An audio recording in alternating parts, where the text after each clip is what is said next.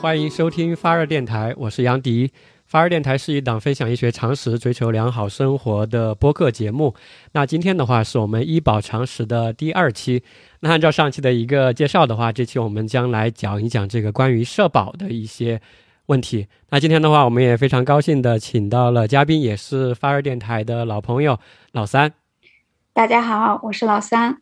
因为这是我们的一个系列的专题节目，给大家再回顾一下这个医保常识这个专题它是讲什么的。那医保常识这个专题之中的话，我们将聚焦一些用得上的、尽量实用的一些关于医疗保险的常识。我们从支付，也就是从钱啊这个角度来去理解和维护自己和身边人的健康，尽可能的去降低我们灾难性医疗支出，也就是上次提到的。当我们自费的医疗费用超过一个家庭支付能力百分之四十的时候，它就叫灾难性医疗支出。我们尽可能通过这样的一些信息和知识吧，我们去尽可能降低这样的一个风险啊。所以说，这个就是整个专题的一个定位。其实整个专题我们大概会分为社保和商业医保啊，大概的两个大的板块来进行介绍。那本期的话就是我们社保的呃第一个部分啊。今天的话就和老三一起来聊一聊。关于社保的一些常识，尤其是五险一金，像老三你自己对这个五险一金啊、社保呀，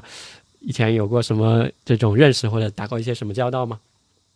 我感觉我的对于社保的使用吧，应该说非常非常的少，就是在学大学的时候去医院买药，那因为广州的学生社保好像比较好，嗯，就如果从学校的校医院开一个证明的话，它可以报销一半。就是就是学生社保就可以报销一半，那个时候现在我不算清楚了。就是然后每买药用过一点，对，就这个就嗯买药，然后呃过年的时候，因为我家在农村嘛，过年的时候呃临近过年之前那一段时间，嗯，老家的那一些当地的会计会联系我妈，问我们要不要去买农村的那个 城乡一城乡呃居民保险。就是我妈又就会打电话给我这样。那杨迪你呢？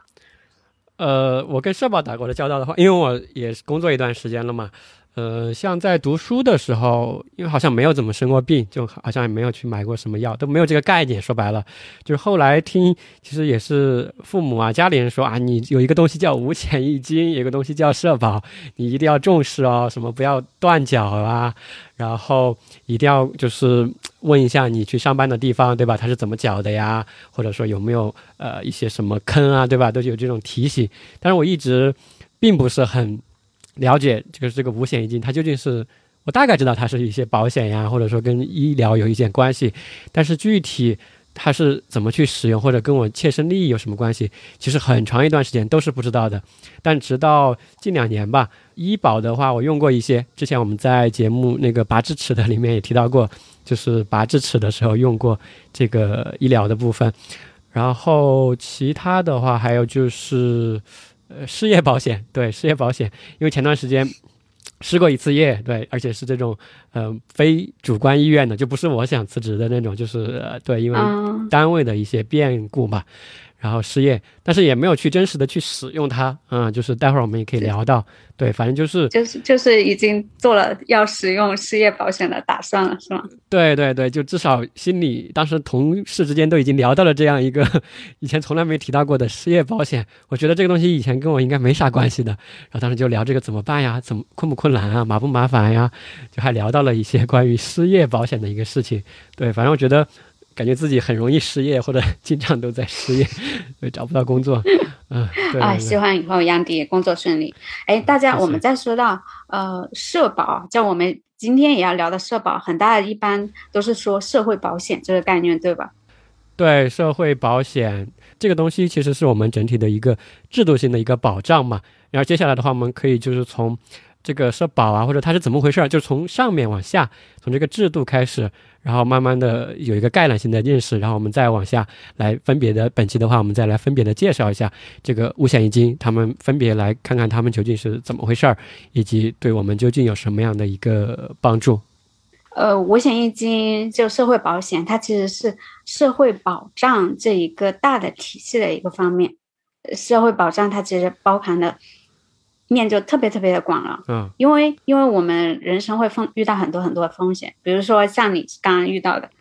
之前遇到的，就不小心就失业了，或者说对呃有人会嗯就会有疾病的发生，或者还有意外啊，然后还有一些非常非常自然的事情，比如说人到了年纪了就会衰老，然后最后每个人都会必然的死亡。还有生孩子对所以啊，对，中间还有生小孩，还有啊、还有可能就是有诸多诸多的，呃，应该说风险，风险，对。对，然然后社会保障呢，它的一个整体的体系其实就是帮助和预防人们人生可能会因为这种风险而贫困的一些政策的集合。其实它的面是社会保障，它其实面特别广。而我们今天呃，其实主要还是去讲社会保险这个内容。哦，就社会保险跟社会保障是不一样的，社会保险是社会保障这个大的体系中的一个部分。对对对对，因为社会保险，如果说按照比如说国际劳工组织的一些报告啊，它其实包含面会很广，有针对儿童的待遇、呃家庭的待遇、生育的待遇、失业待遇、工伤待遇、疾病待遇、老年待遇、残疾待遇、遗嘱待遇，当然也包括我们的呃医疗保障，就是它的面其实特别特别的广。你说这个是社会保障吗？你刚刚说的这些是，呃，对，这是其实是社会保障体哦系所涵盖的内容。就感觉就是跟一个人从小到大，或者说他所经历的一些大的风险，或者人生的一些大的坎哈，或者一些很严重的一些冲击性的这种事件的一种兜底啊，感觉是这样的一个防范的一些措施。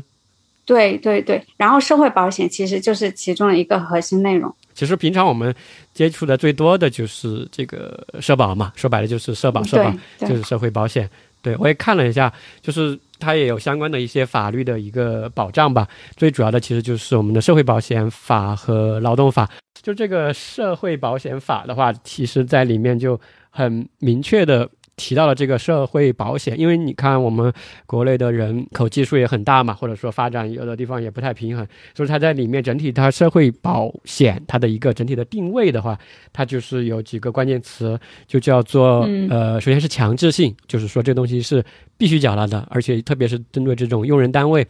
这种雇主来说的，它是必须来缴纳的。另外的话就是广覆盖啊，就它尽可能的是基本上把所有人都包括进来了嘛。但是在这样一个又广又强势的这个基础上的话，就会出现一个就是说叫做低水平啊，低水平也就很多时候我们也叫做保基本吧。就是这个社会保险的话，其实它算是一个兜底的，就是它可以让你不会产生刚刚提到的一些灾难的一个发生，让你就是整个呃家破人亡。但是的话，它也不可能说让你过得就是不是让你过得很舒适的这样的一个定位的，对吧？因为整体这个蛋就是糕勉强勉强只有这么及格线大。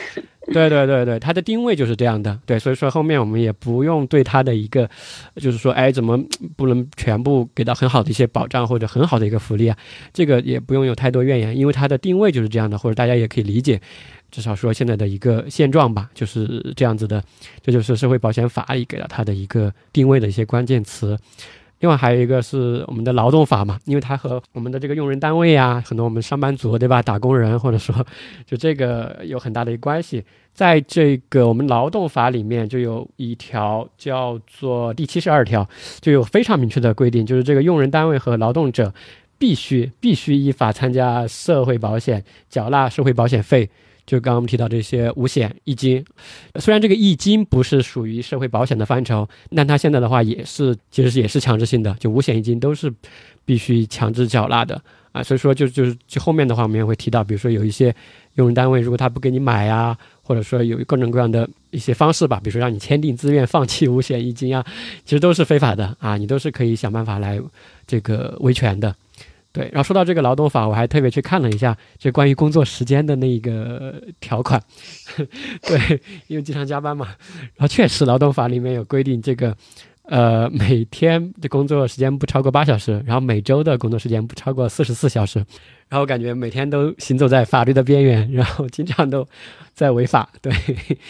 这个其实大家知道嘛，对吧？九九六啊，零零七啊，这里我们就不用再赘述了。另外的话，就是今天呢提到的这个社会保险的话，它整体的一个作用吧，在我们开启下面所来分开讲这个五险基金之前的话，就是它其实整个社会保险，它不仅是一种刚刚提到的一些兜底的针对风险的一个呃保障，其实它还有在社会中我们有某种通行证这样一种感觉，比如说很多时候。很多人他反而不是拿来针对什么你说生育啊、失业啊这个的。很多时候我们买社保或者说去购买一些社保，实际上是为了比如说子女的教育啊、学区房呀、什么买房买车呀，还有一些落户啊，对吧？就这种更它更像一个社会的功能，一个通行证一样。对对对，真的是通行证一样的，因为这些它是环环相扣的，里面的很多东西它都会要求你。这个，因为现在流动人口流动很大嘛，啊，对吧？所以说他现在在用这个社会，哎，保险的这个，因为它就可以对你进行一些这种，你可以说是限制吧，或者说进行一些这种呃分层，或者进行一些考核。对，这个是比较呃硬性或者刚的一些内容。如果你没有的话，其实很多事情办不了。就说白了是这个，就是你只能慢慢去去缴，慢慢去达到它的一个年限。这个就是整体的一个。社会保险的一个概况吧，啊，整体社会保险的一个概况。但这里的话，接下来我们就可以来说一说这个社会保险的核心内容，就是它的一个体现，就体现在这个五险一金嘛。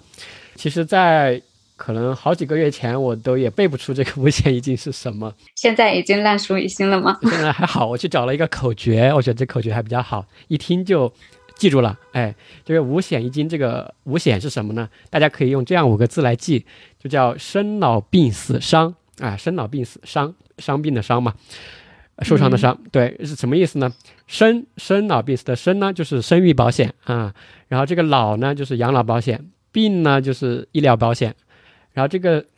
死呢，就是死的话，这个地方是个谐音，这个死你可以想到它这个失去的失啊，就是这样一个失失，就是失业保险。啊，伤的话当然就是工伤保险，所以说生老病死伤是不是一下就记住了？就分别就对应了这个生育保险、老这个养老保险、医疗保险、失业保险和工伤保险，啊，这就是五险，大家肯定一下就记住了。然后这个一金的话就是住房公积金啊，最后我们也会提到这个，可能也是蛮重要的。对，这个就是。大概的，首先什么是五险一金，对吧？先来一个口诀，大家可以有一个基本的感受。那我们今天是不是还有另外两个虚拟角色需要帮助我们对阐释五险一金？对，因为这个五险一金，其实很多时候听到这个四个字，我都有点头大，或者说觉得确实太纷繁复杂了，或者就就像去看一本字典一样，或者觉得千头万绪的吧。所以说。我们就举一些具体的例子，我们就用两个具体的人物吧，就是我们虚拟的两个角色，来代表两类 最典型的这个人。一类就是在我们城市里面上班的，在单位里面上班的这些，呃，职工吧，啊，这些职员，我们就用一个小明啊，小明来代表这样的一个人，在城市里面上班啊，这样的一个上班族。然后另外的话，我们其实还有一类朋友，他实际上是现在也越来越多了，就是这样的自由职业的一些人嘛。比如说自由插画师啊，自由设计师啊，啊，对吧？这样的一些人，我们就用一个女性啊，小花啊，我们就叫小花，来代表这样自由职业的，就是她不受雇于任何一家具体的单位，但是她自己也在做着很多这种，比如说兼职呀，或者说接一些这种活儿吧来做啊，就这样的一个两个角色，应该就可以代表我们的两大类的这个人群吧。嗯，对，所以小小明就是在城市正常白领，小花就是一个自由职业者。对对对，可以说一下他们的这个角色，就对应在社保里面，它对应的一个是什么角色呢？在社保里面，小明就要缴那个城镇职工医疗保险，对吗？对，就叫城镇职工，他就是职工，职工就是对，就上班的嘛，就是小明，哎，他就缴纳的是这个职工的这个社保吧。啊，整体就包含了刚刚提到的这个五险一金，它都是要缴纳的，或者单位跟他一起来做缴纳的。诶，他这个怎么缴比较好？就是小明他是如何来缴费呢？缴费嘛，就是如果因为他是在单位上班的嘛，所以说其实他这种缴纳相对是被动的，因为缴纳的时候其实是有他自己要缴一部分，然后他单位要帮他缴一部分，然后他自己的那部分单位就从他那个就是发的工资里面直接就扣了啊，扣了过后。就帮他一起缴上去了，其实是相对被动的，他不需要自己去跑腿去办理，就等于是单位的这个人力资源部的同事吧，都帮他全部会办理好。他每个月的话会缴多少钱？他自己是怎么算的？这个？对，就是这个缴纳的话，说到这个缴纳的这个具体的金额，对吧？这里其实就会有一些比较重要的概念跟大家先提一下，这个在后面都会用得到。呃，首先是很多时候我们都会去遇到的一个术语吧，甚至说就要叫做这个社保的缴费基数，还有一个叫缴费比例，什么意思呢？就是说，比如说每个月啊，先以小明为例吧，就是我们去。都会缴纳一定的这个社保费用，对吧？这就叫应该缴纳的一个社会保险的这个总额。这个总额的话是等于两个数字乘起来的啊，两个乘数，假设是 A 和 B 乘起来的。然后这个 A 的话就是这个社保的一个缴费基数，B 的话就叫缴费的一个比例，分别来解释一下啊。啊，这稍微有点枯燥，但是很重要，大家可以听一下。这个缴费基数的话，说白了就是叫做这个参保单位，也就是你们的公司、你们的这个单位和你的这个参保人员缴纳社会保险费的一个依据。说白了就是它的一个基数是多少啊？它基本乘，它不是要乘一个比例吗？那它乘一个什么数字呢？这个数字呢，就和你们当地，也就是你们本省或者本市本地区的这个上年的这个平均月工资有很大的一个关系。比如说哈，举个例子，比如说你们这个地区上年度的平均月工资，假设是五千块钱，假设是五千块钱，这个时候用人单位就会从这个这个五千块钱就作为一个就是底数吧，然后那用人单位它的缴费基数是多少呢？这个基数的话是有一个区间的，可以是百分之六十到百分之三百之间来进行一个调整。然后是用人单位来决定的，或者说跟你一起商定的。说白了，比如说你们这个地区，呃，上年度的这个平均月工资是五千块钱，那么你们的公司最低给你缴纳就可以缴纳这个百分之六十，就是五千乘以六十就是三千块钱，这个就是最低缴纳的一个数字，就是三千块钱。然后如果是比如说待遇很好的、福利很好的，它就可以上封顶的话，就到百分之三百，就是五千乘以。呃，这个三就是一万五，就是你们单位每个月就是合到你那个一起吧，可以缴纳一万五的这个费用。所以说大家可以看到，最低缴纳。你这个是说的是缴费基数对吧？对对，缴费基数。三千到一万五是啊，就是刚举那个市的一个缴费基数。对，然后他要再乘以一个缴费比例。对对对，缴费的这个区间三千块钱到一万五，就是用刚刚我说的这个月平均工资五千块钱，乘以了这个缴费的区间这个比例百分之六十到百分之三百，乘以出来的一个三千到一万五。这个三千到一万五就是你们那个本地区，呃，所有公司所有单位都是这个区间啊，都缴纳这个区间来这个缴纳。按理说，如果你的工资是低于了这个，比如说月平均工资，比如说你的工资只有两千块钱一个月。但是他也会按照最低的这个三千块钱给你缴，但如果你的工资非常非常高，但他最多也只能一个月给你缴一万五。然后按理来说哈，合理的情况下，实际上是应该按照你自己的工资的。比如说你一个月是七千块钱，那你的这个基数按理说就是七千块钱，叫做足额缴纳啊，就是我也也不打折扣，但是也不给你翻倍啊，他就乘以的百分之百嘛，就用七千块钱来乘。但是呢。大部分的公司啊，至少我经历的大部分公司，它都是按最低的这个比例来交的，也就是刚刚所提到的，比如说刚刚这个三千块钱啊，反正是按照最低来缴的。因为对公司来说，它这个用人成本其实还是蛮高的，特别是对于一些创业公司，它在至少在开始的一段时间，它都会按照最低的来缴，这基本上是一个通行的一个情况啊。总之，这个就是一个社保的一个缴费基数，反正它是一个区间啊，可以打折，也可以很高。然后在这个就是刚刚所提到的这个，呃，陈述之一就是这个 A，那 B 的话就是这个缴费比例，缴费比例的话其实就是呃单位和你个人都会来缴纳，然后比例的话是这样，就是说刚刚提到的不是有五个险嘛，其中的话这个五个险的话单位都会承担一定的一个比例，而且都承担的是大头，然后个人的话只需要承担其中的养老、失业和医疗。这三个部分你会缴纳一定的一个比例，然后这个生育和工伤你自己是不需要缴纳的，这两个部分都是单位去跟你缴纳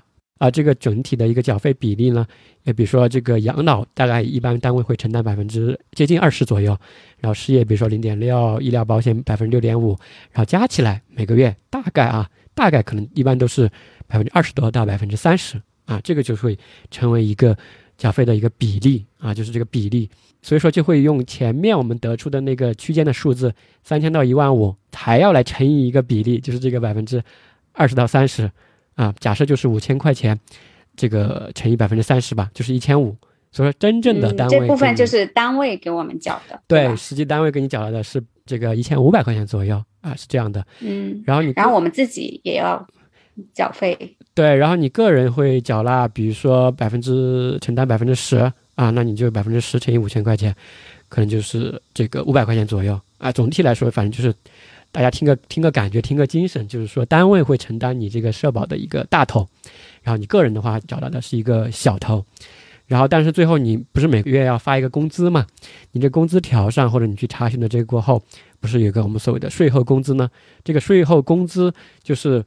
单位已经把你这个五险一金这个费用已经扣除了啊，就是把你个人缴纳的那一个部分扣除过后，呃，然后再扣除你一个上一个个税，然后剩下的才是你自己拿到手的。比如说刚刚我们所提到这个，假设你的工资是五千块钱，然后你个人缴纳的部分假设是一千块钱，一千块钱，那你扣下来还有四千块钱，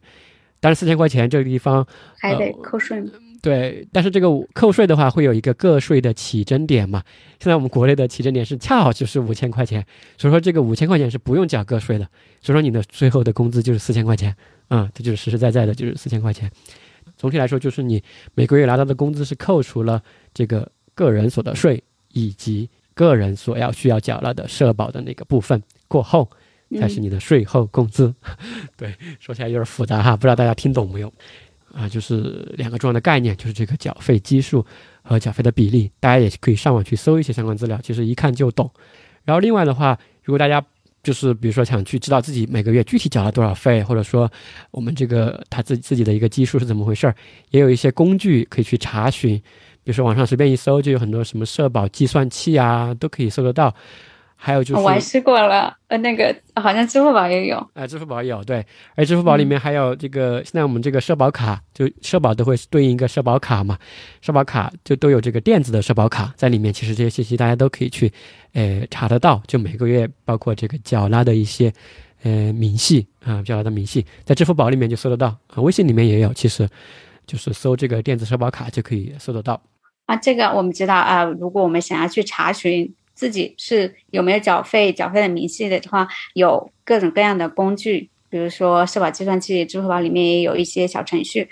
那我很想知道，我们缴纳的钱它去哪里了呢？对，缴纳的钱去哪里了？这个问的好。对，其实这个就回到了上一期我们也提到的这种保险这个事情。其实保险它说白了就是我们每个月。就是在平时没有发生这个风险之前，每个月就拿出一部分钱，放到一个大的资金池子里面啊，一个公共的这个公用的一个资金池里面。当然，在我们这个社保的这个基础上，我们是放了的这个有国家这个政府所牵头的这样一个强制性的这样的一个账户吧。这里会涉及到两个账户，有一个就叫做统筹账户，也就是刚刚所提到这个公用的资金池，就是我们社保缴纳的这个钱呀。包括这个有单位帮你缴纳一部分，对吧？还有个人缴纳一部分，单位缴纳的基本上就放到了这个社会公用的这个统筹的一个池子里面啊，这个叫做统筹的一个账户，就是我们需要的用到的时候才从那个大池子里面去取。而这个部分的话，有一个特殊之处，就是这个部分是不能够继承的，就是说，假设这个投保人身故过后吧，这部分的费用是不能够继承的。然后，但是我们就只能本人使用。呃，对对对，本人使用，还有一个账户就叫做个人账户，就平常之前你也提到的过，我们俩都使用过的这种，比如说我们去楼下药店买药呀，就是这样的医刷医保卡嘛，里面不就是你的余余额嘛，对吧？有一个余额，那个余额，这个就是你的个人账户，当然就是这个提到的是你个人账户里的医保的部分，对，就是会有一个个人账户，个人账户的钱就全是。跟着你个人走的啊，而且这部分钱，因为说白了，这部分钱都是你自己实实在在缴纳过的，对吧？那部分钱都是你自己缴在里面，说白了是存在这个账户里面的，只不过是我们强制让你存在里面，以预防你未来可能会发生的一些风险。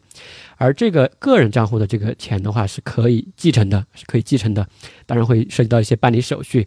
我们在这里不会展开。所以这里也会涉及到两个账户，就是统筹账户和个人账户。而这个个人账户、统筹账户的话，这里其实尤其息息相关的是医保吧。后面，因为医保的话，以前大家可能知道，就是单位缴纳的这个部分，其实有一部分是会进入呃统筹账户，有一部分也会放到我们的个人账户的。但是在今年的二零一零二零二一年的四月份的时候，就有一个文件下来，我们在后面的期数中也会详细讲到，就现在的这个单位缴纳的医保的这个以前要进入个人账户的这个部分，现在不再划入个人账户了，就直接放到那个公用的池子里面去了。但这个我们在后面的期数中专门聊到医保的时候再展开讨论吧，就不在这里说了。对，就是会，总之这里会有两个账户，就是统筹账户和个人账户。哎，大概就是这样的。嗯，啊，我们现在其实了解了很多关于职工医保的，呃，就是城镇职工医疗保险。小明的，对对，小关于小明的。那关于小花的，小花，小花她是一个自由职业者，她没有她没有雇主，所以我们小花的选择有哪些呢？对，小花的话，其实这个。就很多时候，包括我身边，我其实也认识这样一些自由职业的一些朋友嘛。之前我还挺担心他们的，我就说：“哎，你你不上班，因为他有的人他一天班都没上过，这真的。”然后说你要注意哦，有一个东西叫五险一金哦，你要去看一看要不要缴哦。但是当时我也不是很懂这个部分，所以说我也给不了他很具体的建议。但是我只是要提醒他有这个东西，你不要忘了，就是因为他一天班都没上过，就学校毕业后就一直，呃，算是自由职业的一个状态吧。小花的话，其实这样自由职业的一些朋友，就他属性上就属于刚刚我们所提到的这个城乡居民嘛，对吧？居民，然后他对理论上他是只能购买两个，因为他没有上班，他也不存在工伤啊什么这些，他理论上是只能购买两险一金的，他是可以购买医疗保险、养老保险，还有这个住房公积金，他是可以购买的，在这个很多城市已经开通了这个住房公积金的这种，呃，就是灵活就业的人吧，也可以去买。啊，灵活就业就说的是小花啊，就她很灵活嘛，对吧？她不上班，不用每天去挤这个这个通勤的地铁啊、公交车。然后对小花来说的话，她其实的选择还蛮多的。其实主要来说有三个选择。第一个的话，针对小花这种自由职业或者我们叫做灵活就业的人员，以我们就专门有一种叫做灵活就业人员社保啊，这是针对他的。另外还有一个选择叫做城乡居民社保啊，就很多其实以前我们在老家的一些亲戚啊。或者以前我们听过一些概念叫做新农合，对吧？待会儿也可以提到，这个是它就现在新农合也归入到这个城乡居民社保了，就还也可以去购买这第二种叫城镇居居民，就之前是叫新农合和城镇居民医疗保险，呃社呃社会保险，现在把它归为城乡居民。对对对对对，社保。对对对，因为以前我听说我们在呃，就是一些亲戚吧，算比如说我们在老家务农的，以前我们就听说啊，有个什么很好的政策，新农合，新农合，那最近就没怎么听了，原来是合并了。对，就是新农合，等于是在二零零二年左右的一个政策，就针对这样的一些，特别是农村的一些这个居民吧，给到的一个很好的政策。然后现在在二零一六年的时候，这个新农合和这个叫城镇居民的这种社保。已经合并成了叫做城乡居民社保，所以说现在就只存在这个刚刚上面所提到的小明这样的城镇职工和现在的城乡居民，对，啊，不用，其实不用，不用，不用太，其实是对，不用太挺好划分的，不用太去纠结什么城镇城乡，对，你就只需要区分是职工还是居民就可以了，对吧？就是职工社保和居民社保。对，就是这样的。然后对小胡来说，其实现在除了这个以外，第二个以外，还有一种第三种。其实在在我身边的话，我看到第三种其实是最多的，就是一种挂靠和走一些代缴的方式来去买这个社保公积金的。特别是有一些人，他到一个新的城市后，他要准备，比如说买车买房呀，就类似这样的，他会要求你在这个城市，呃，缴纳的年限嘛，比如说两年。五年、七年，嗯，对吧？甚至类似这样的，他都会很多人他是走这种代缴的这样的一个模式的，就是就这样三个的一个选择，分别就是这个灵活就业人员社保、城乡居民社保和挂靠代缴。嗯，可以介绍一下吗？就是这个，比如说呃，就是对灵活就业人员社保，它跟城乡居民社保其实还是有有挺大的差别。对，首先就是灵活就业人员社保呢，它是每个月缴费。而城乡居民社保是每年缴费，所以每年十一月份的时候，我都会接到 我老家的人给我的电话，问我要不要买。对，但呃，同时呢，它不仅说是缴费的频率不一样，它的金额也会差别挺大的。嗯，对于灵活就业人员社保呢，它包括刚刚杨迪讲的，它包括两种类型的保险：养老跟医疗保障。然后它的缴费基数其实就是一刀切的。就是以当地的呃社会平均工资为基数，然后缴费比例就是一般来说，这个是各个地区会有一点差别。嗯，大家可以去打电话幺幺二三三三查询一下。那一般来说呢，它的缴费比例就是养老保险是那个社会平均工资的百分之二十，医疗保险是呃社会平均工资的百分之四，全部是他自己掏腰包来缴这个钱。嗯，啊、对，就其实他的每个月的就大概也得要个，你看啊一个是一对，这还是要要不少钱，一千多呢。嗯你看他如果每个月是这个这个本地的平均工资是五千的话，嗯，那百分之二十乘五千，百分之二十四乘五千，其实也超过一千块钱了。对对对，其实这个刚刚你提到的这种灵活就业人员社保的这种模式的话，就跟上面我提到的小明缴的这种职工的这个比例啊，还有他最后的一个金额是差不多的，对吧？只不过因为嗯小花它是没有没有没有单位嘛没有单位帮他缴，没有雇主帮他缴出那个钱。对对对，他也要按照这个缴。看按理说这种，因为他缴的比较多的话，应该待遇也是比较好一些的，就是因为他缴的对他的缴的多嘛。有，对他的那个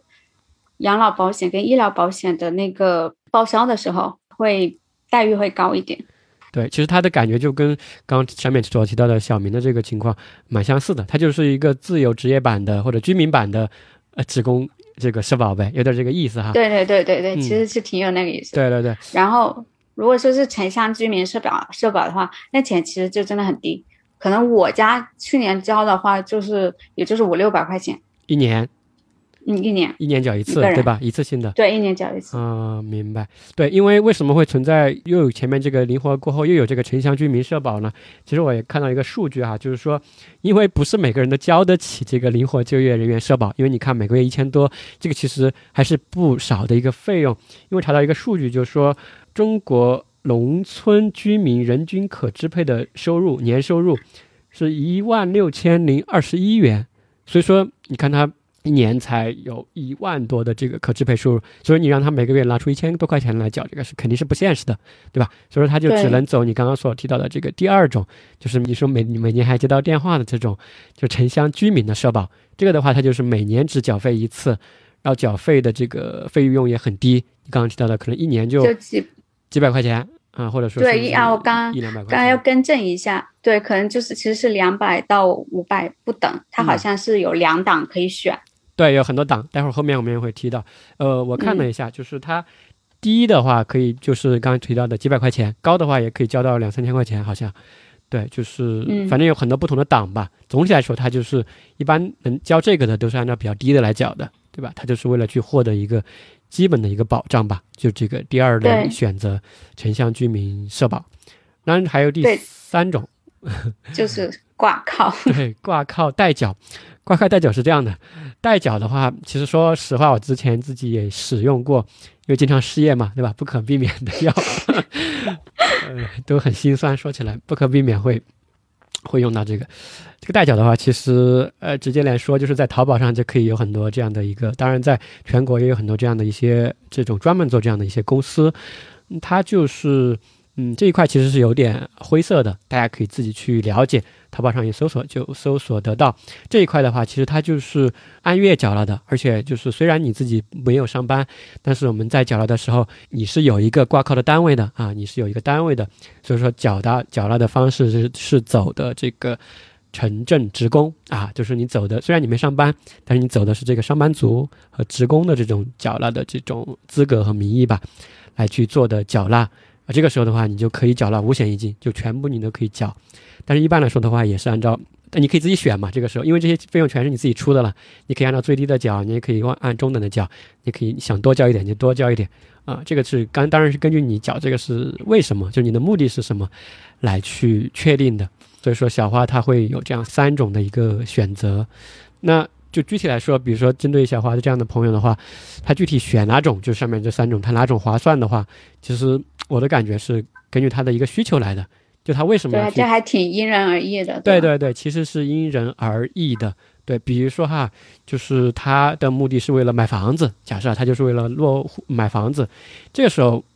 呃，很多时候应该是走这种呃代缴，因为很多地方现在开始限购嘛，特别是一些一线的大城市，限购过的话，它每个区每个区，就是你想购买这个某个市某个区的房子，那你就要走这个区的这一种公司单位来缴纳社保满一定的年限。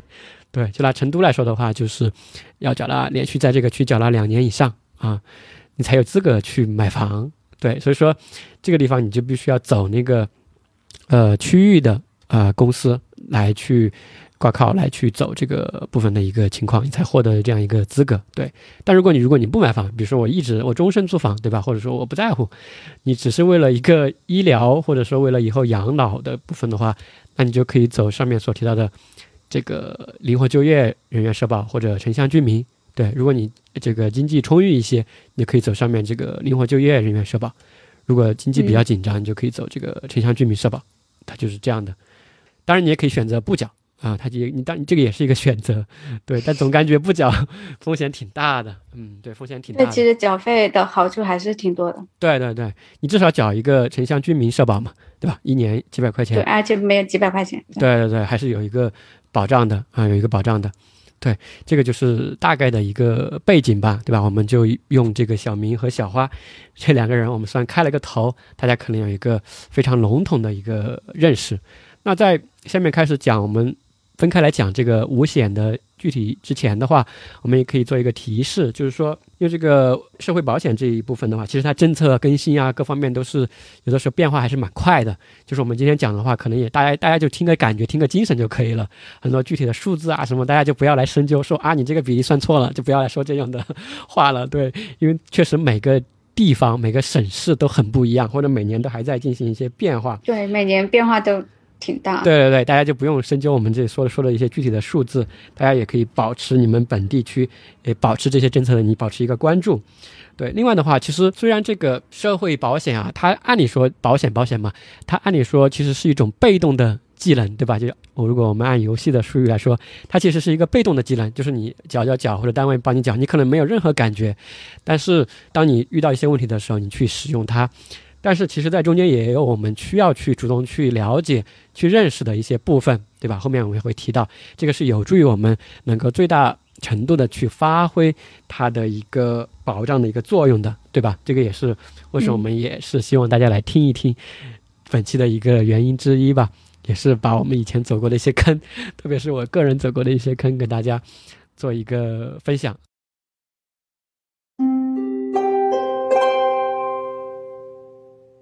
好，那下面的话，我们就把这个五险一金吧，分别来给大家做一个简单的介绍。嗯，首先就是医疗保险，因为我们后续有单独的节目来详细讲解医疗保险的使用以及等等的问题，所以我们本部分呢就非常非常简要的概述。对，我们刚刚也提到了一，对，医疗保险它有什么用呢？其实就是我们在看病买药的时候可以报销一部分的费用。嗯。OK，呃，然后呢，一般来说呢，刚我们刚刚也提到，它其实是分为职工医疗保险和居民医疗保险的。如果说是职工医疗保险的话，就是公司跟个人一起缴；居民医疗保险，就像小花这种呢，他就是自己缴这个钱。嗯，缴费比例的话，如果说是职工医疗保险的话。刚刚也提到，其实对于医疗部分来说，啊，公司一般缴费可能是几百块钱，百分之六点五，自己呃自己缴费是百分之二，就是你的工资。如果它是足额缴的话，就是缴费缴纳你工资的百分之二这样。对，嗯，然后对于呃居民医疗保险的话，每个城市也会不一样。比如说，对于我查的一个是今年，呃，营口。对，东北的一个小城市，他的那个 未成年人一年是缴两百一十五，成年老年人一年是缴三百二十五。然后刚刚杨丽也提过，其实就是对于这个医疗保险，它也是就是它是分不同的档的。啊，你说的这个是医疗的部分的是吧？就居民的医疗的部分，你说每年两三百块钱，刚刚你举的这个对营口的这个例子啊。对，这就跟上面我说的是一致的嘛，就是反正居民的一年几百块钱啊，这个就是你刚刚提到的是其中医疗的部分，嗯，还是蛮划算的，对吧？你现在你干点啥，对吧？吃顿饭几十百把块钱，这个 保险应该是要买的，嗯，保险是要买的。对，它具体其实它报销的比例啊，金额其实都是挺大的。我们呃，我可以就是非常简短一个例子，就是我奶奶之前做过一次手术，一次那个呃，就是一个癌症的切除手术，嗯，大概是花了六万多块，哦，然后最后自己只是其实只掏了一万块，其他的全部都报了。可以可以，对对对，他就是走的居民吗？居民对，他就是居民医疗保险，哦，而且那还有了那个大病医疗保险，其实他是走了两个，二次报销。对，二次报销。哦，明白明白。这个因为医疗这部分，大家可能是我们整也是我们电台或者是我们整个专题最重要的这个部分嘛，对吧？就针对这个医疗保险，这个的话，待会儿我们后面的期数中我们会详细来展开来讲啊，就包括医保里面这个，哎，哪些项目可以报销呀？这个什么时候进医保啊？在哪里去查询呀？对吧？类似这样的，后面我们再详细的来讲一讲。今天的话，我们这个医疗保险这部分我们就不做展开了。那下面的话，我们可以来讲第二个，讲哪一个呢？生育保险，生育保险，对对对，嗯。对呃，就是有一个比较呃新的一个政策，就是生育保险基金，其实现在跟职工基本医疗保险基金合并了，啥意思？但是就是对于我们，就是说他把那个资金放在一个池子里面去了，但是对于我们缴纳是呃职工社保的人来说，其实是待遇是不变，就没有任何影响，哦。只是说他的名基金池义上是放在一起哦了。合并了。哦，对，以以前它是分开的嘛，啊、明白，以前它资金池是分开的，现在是合并了。嗯嗯，因为生育但是它的就是对生育的这个部分，其实我们使用的时候都是在医院使用的嘛，其实它跟医疗的关系是非常大的，那生育保险它解决的是我们一般的什么问题呢？就是跟生育相关的一些费用的问题，嗯，生孩子比如，说嗯，对，它可以报销生育的医疗费用，它还可以给付生育期间的一些工资，同时它保障了我们的啊呃就是生产的女性她的享受的产假嗯，等等这些。对你的意思，其实这个生育保险的话，它其实就是专门针对这种呃夫妇嘛生孩子过后的一个保障。感觉刚刚你说的其实是有三个部分，一个部分其实是会报销一部分这种生育的医疗费用，对吧？就比如说里面做检查呀，或者说这个去开刀呀、剖腹产呀，对吧？类似这样的一些医疗费用嗯会有一个报销。另外第二部分是生育期间的一个工资，其实它会另外直接给到一笔钱，是吧？就不是说什么报销，就给到你一个，因为你在那个生育期间，你丧失了劳动力嘛，或者说你没有这个额外的一些收入，他会给到你一个这种算是津贴，好像叫做，就是对给到你一部分生育津贴，对对对。当然第三部分就刚刚你提到的这种，呃，产假，对吧？我们都知道这个各个地方一百多天吧，每个地方都不太一样，所以它是有三个方面的一个算是福利和保障吧。那对于上面我们所提到的这个，比如说小明这种职工或者小花这种自由职业的人来说，这个生育保险有什么区别吗？嗯，那小明他是一个男生，所以他自己不会要去说生个那个亲自来生一个小朋友，嗯。所以呢，他小明的妻子，不管小明的妻子有没有交纳那个职工医疗保险，如果小明他交纳了职工医疗保险，并且满足条件的话，后面我们再讲他需要满足什么条件。嗯那么小明的妻子就可以去报销他的一些生产的费用，同时小明本人，哎，各位产妇爸爸们注意了，小明本人是可以享受十五天的带薪陪产假的。嗯，对对啊，对，这一块其实我自己我还很吃惊，怎么吃惊呢？就就从来没有，我从来没有听说过爸爸可以享受产假的呀。啊，带薪陪产假，嗯，反正以前我们公司同事，比如说，好像就休息个一周左右吧，反正不来公司呗，反正比较灵活，我感觉这一块。但很多时候工作上有事情，还不是要找他打电话，只不过他是在啊外面移动办公而已。十五天，因为你们同事少少休息了。十五天这个确实没有听过，一般以前我们可能他就是一周左右啊，反正就大概的啊，也没有什么嗯很严格的按照十五天。对，那对于自由职业者的小花来说，如果小花的老公是没有缴纳呃职工基本医疗保险的话，她其实是享受不了这个待遇的。对，因为他因为小花因为小花自己没有缴的话，因为他不是上班的嘛，因为生育保险其实是只有单位才能缴的，对吧？个人是缴不了的。对对对，所以说他自己没有这部分，也没有走前面我所提到的这种代缴挂靠的话，就他自己没有单位的话，然后她的你说她的丈夫也没有的话，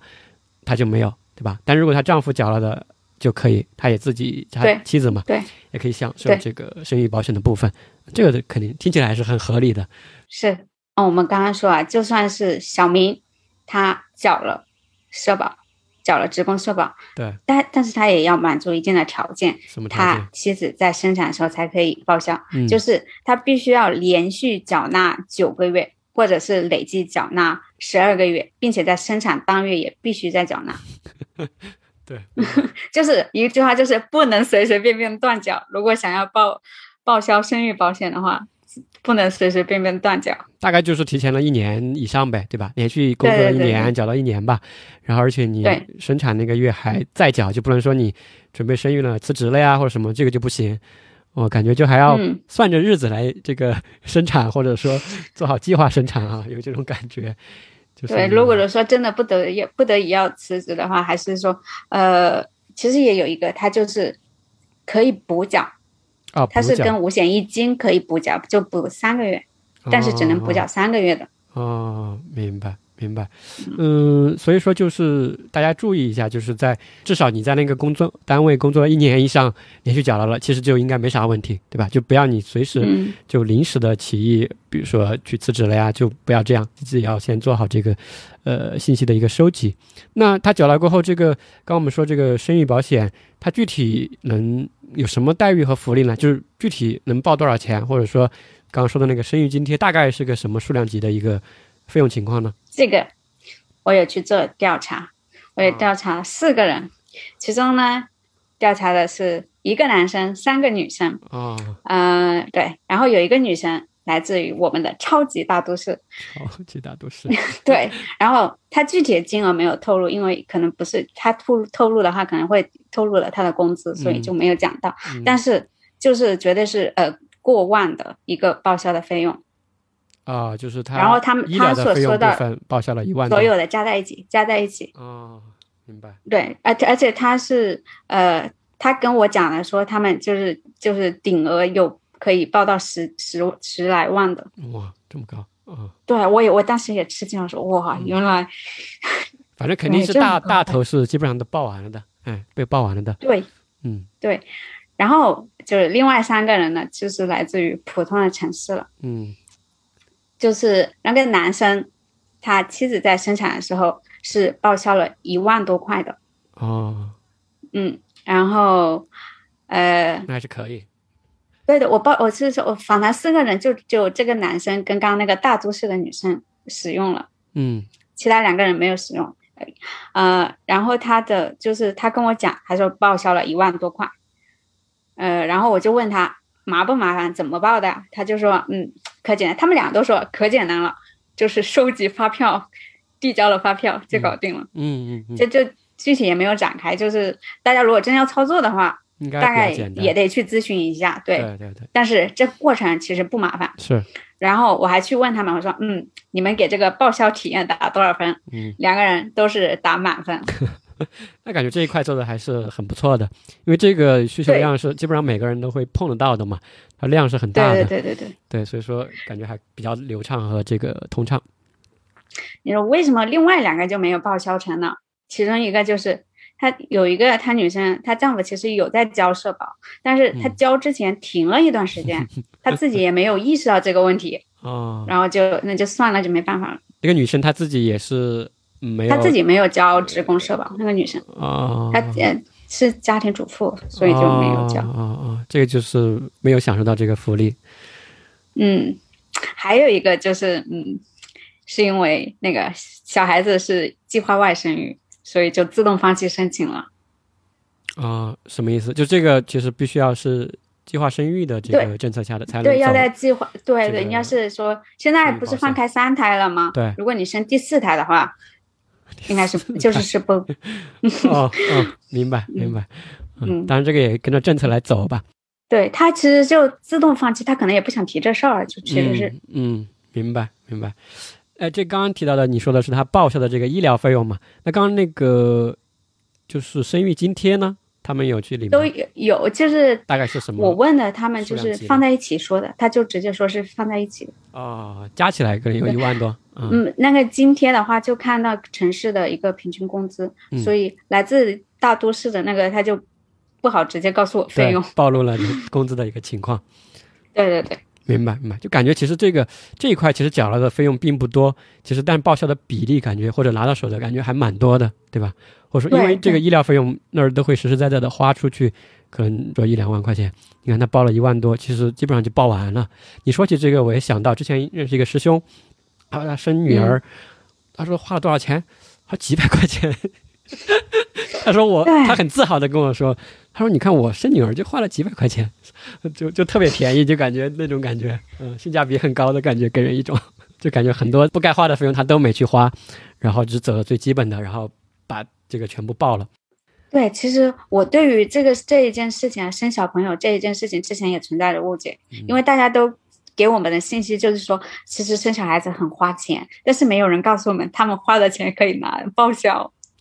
嗯、对，你说他花的钱多，我觉得有可能是因为这一块是一个很大的产业，现在就是这个母婴的这一块吧，包括呃产前的、呃早教的啊、这一块，嗯他说的贵，可能很多人他是为了更好的体验服务啊什么之类，单间呀这种什么水下分娩呀，很多他去了这种私立的私立的这样的一些呃妇产医院，啊，那些就比较贵啊，就比较贵。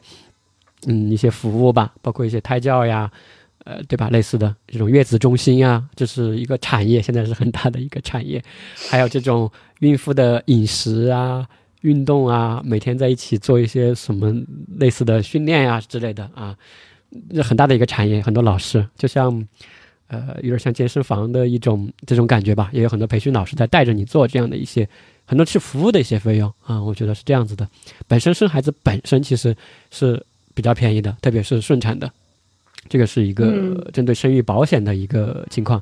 应该介绍的比较清楚了哈。大家相信，就整体的一个感觉就是这个性价比很高，大家如果能缴的就要去缴纳，然后没有什么特殊情况，千万不要断缴啊！而且在生育的当月的话，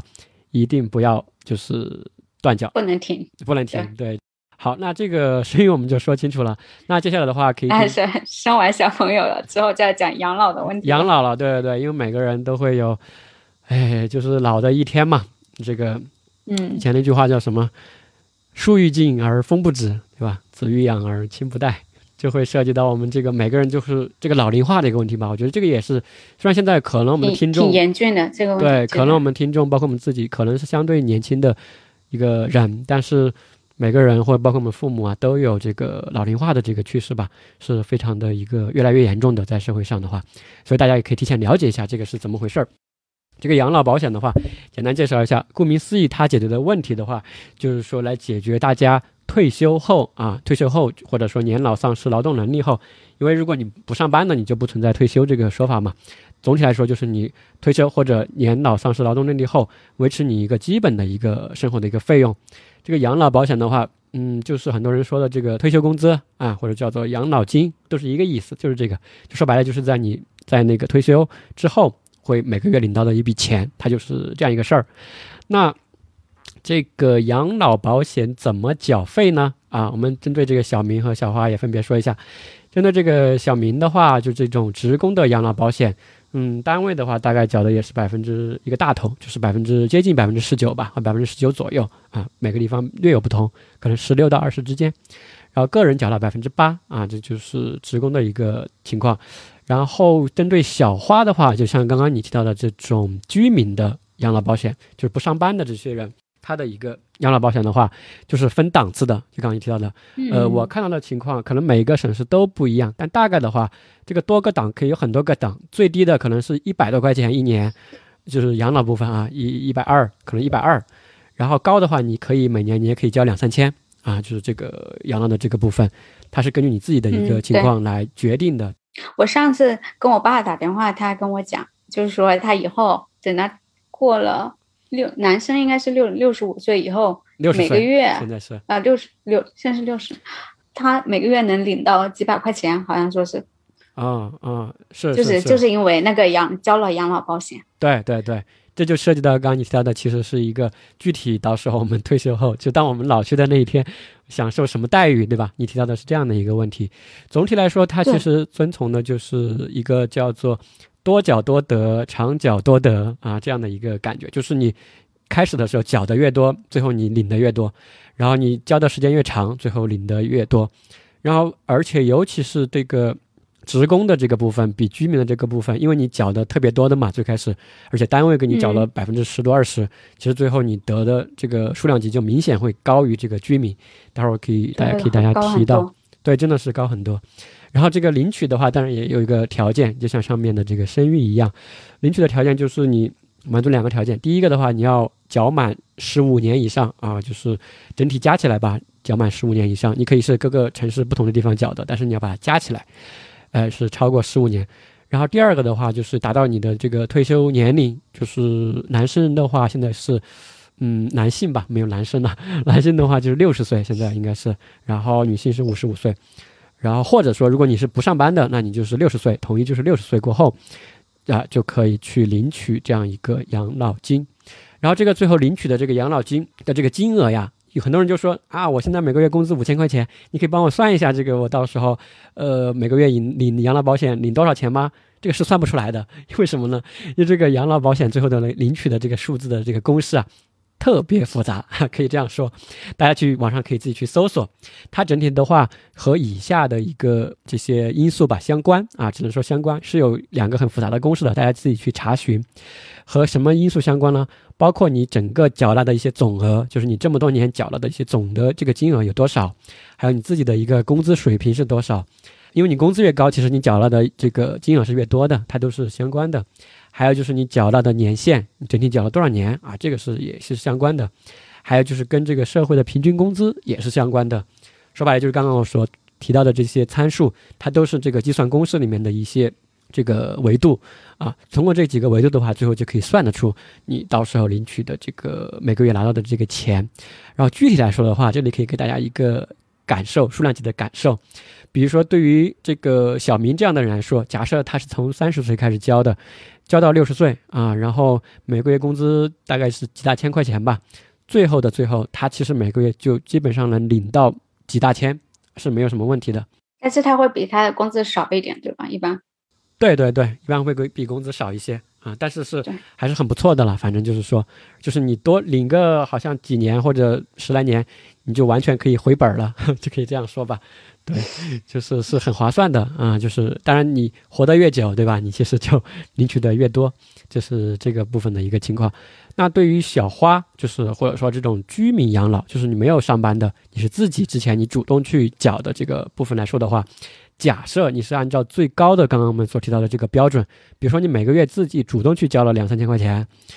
啊这样的一个情况，然后缴到了也是十五年以上，达到了六十岁，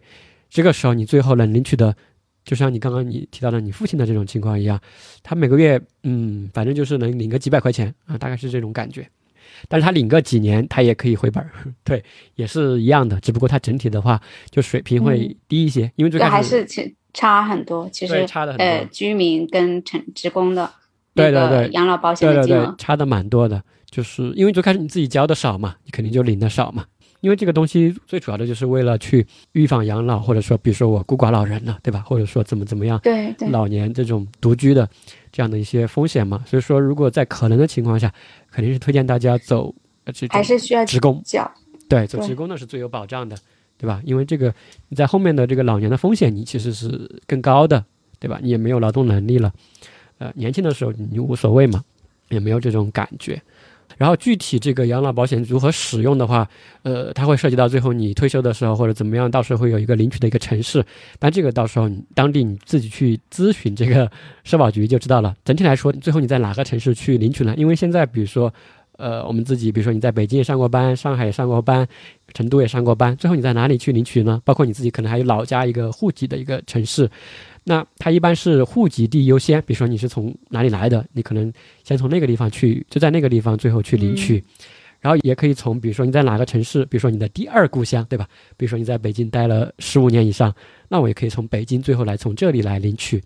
或者说从后来计算，就是说你最后，哎是在哪个城市来去呃缴纳的，待的时间比较长，也可以从这个地方来去。呃，领取这个是到时候可以去商量的啊，是可以商量的。它不是一个死的一个领取城市，到时候你可以根据你自己的一个情况，或者到时候的一个政策，因为这个都还要好几十年后才会用得上我们这期播客了，就感觉不知道这个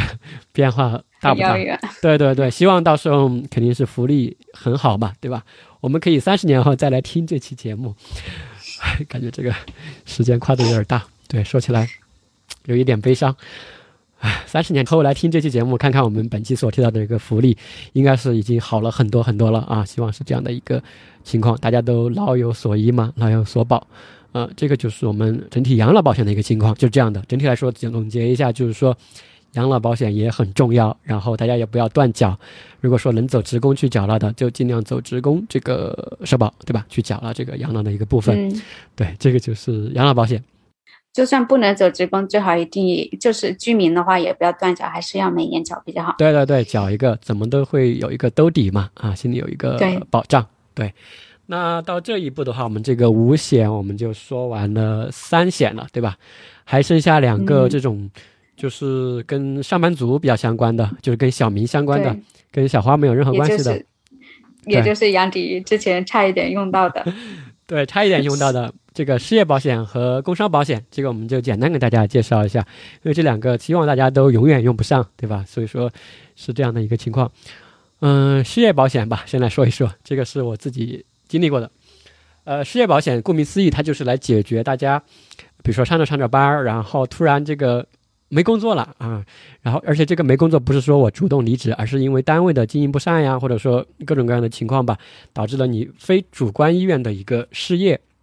然后他来提供一个也是一个物质帮助，当然也是一个基本的一个物质帮助吧。他缴纳的一个资费情况的话，大概就是单位帮你缴个百分之零点六啊，个人缴个百分之零点四，加起来就是百分之一，啊一个点。其实算起来我看了一下，按照最低的缴纳水平的话，反正一个月就。呃，十多二十块钱吧，啊，就是也也很少的一个费用，然后具体享受什么？这真的很少。对对对，大概单位帮你缴个二十来块钱，自己缴个十来块钱，啊，其实就一顿外卖的一个费用。对，然后当然它的一个享受的什么待遇呢？啊，这个待遇的话，当然也是有领取的一个条件的。条件的话，其实跟你上面这个生育的这个还蛮像的。第一个就是缴费的年限一定要满一年啊，就不是说你上班上了三个月辞职就会可以去领的，领不了。你必须要在这个单位啊，不一定是这个单位啊，就是在这个地区吧，或者说你缴了这个失业保险连续缴满了一年，这是第一个条件。第二个条件就是刚刚所提到的，不是你主观意愿失业，你不能说我主动就不能辞职。对，不是你主动，比如说我想跳槽升迁，我工资还涨了，这种你去申请这个是肯定说不过去的。它是因为单位的一些这种变故，比如说公司垮了啊，举个例子，公司垮了呀，什么老板卷钱跑路了呀，对吧？或者说部门裁员了，就是强行裁员啊，就是不是你自己想，你不想走，其实你不想走，对吧？就类似这样的一个情况，呃，失业。然后与此同时的话，还有第三个条件，就是因为这个钱你不去主动报。人家也不知道你这个是这种情况啊，对不对？所以说你要主动去报，你才领得到这个钱。就是你要主动去办理这个登记啊。待会儿我可以提到怎么登记。所以说你要去登记，因为这个失业保险，我相信很多人可能都失过业，但是我看到的数据是说很多人都没有去领这个钱啊，都没有去办理过这个登记。因为都不知道有这个东西，或者说可能觉得比较麻烦呀。怎么用？呃，对对对对对，就丧失了一个就是领取一部分补助的一个机会嘛。你不管它的一个多少，对吧？然后具体领取的一个金额的话，它大概是这样的：一般是你们当地月最低工资的百分之九十。反正我看了一下，就是其实是一个兜底的一个费用了，不肯定不会很高，可能一个月给你一千多块钱吧，大概是这样的一个感觉。这个领取的东西啊，除了这个津贴，就是刚刚所提到的每个月一千多块钱以外，还有一个在你失业期间，还有国家会帮你代缴医保。这个期间，如果你生了病，去一样的是有医保的啊，他会帮你就是把这个部分给兜住。另外还有比如说这个，如果你在这失业期间去产生的这个生育的一个情况，手术费用也是有报销的啊，当然比例会更低一些，而且没有上面所提到的这个生育的津贴。然后还有一个比较重要，就是你失业，那你能够失业能领多久呢？这个钱，呃，这个是跟你缴纳的这个年限是挂钩的，啊，因为不可能说你一直领下去嘛，对不对？那那样就感觉太舒服了，对，就一直不上班嘛，对。然后我又自由职业，然后我就去领这个，就肯定说不过去。呃，比如说拿上海来说，它就是呃每缴满一年就可以领两个月，但是是二十四个月封顶。然后在成都的话，就最多最多也就给你领两年，领两年。对对对。比如说我们成都来说的话，我看了一下，它政策就是说，比如说你缴满的是一年到两年，那你就可以领三个月的这个失业工资；如果你缴满的是两到三年，那你就可以连续领六个月啊。反正就大概都是这样的。说白了就是你缴的时间越长，领的这个时间越长，但是最高就是二十四个月封顶。然后我自己的一个遭遇的话，就是当时。嗯，公司反正各种各样很奇怪的一些情况吧，反正就是我很正常正常的上着班了，我不想辞职的，对我也不想离开的，反正就各种各样的原因吧，就是说莫名其妙，对，算是一种协议吧，就是他说你就是反正就。没班上了 啊，就这种就失业了。然后当时吧，我们在大家心里还是有点慌。然后就听到一位啊年长的一位同事，他是管财务的，他比较懂这些，他就说：“哎呀，我要不要去领一个什么失业保险啊，什么之类的？”当时我第一次。呃，失业保险，我说这个东西我能不能去领呢？因为当时我自己的想法是我那正好你反正失业了嘛，那我就休息两个月，对吧？然后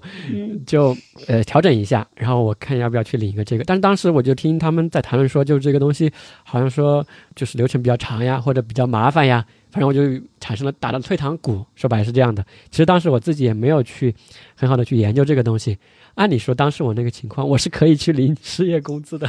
失业这个 补助的，对对对，至少还有饭吃嘛。对，就是当时的一个情况，但是我就没有去办理啊。这里跟大家说一下怎么办理。对，其实是有很多地方都可以办理，包括呃刚刚所提到的这种官方的呃热线电话嘛，就是国家的一个社保的，就是它有一个 A P P 也叫掌上幺二三三三啊，里面就可以去。直接进去，你就可以看得到有一个失业登记办理，打开就可以看得到。对，当时其实很明显的，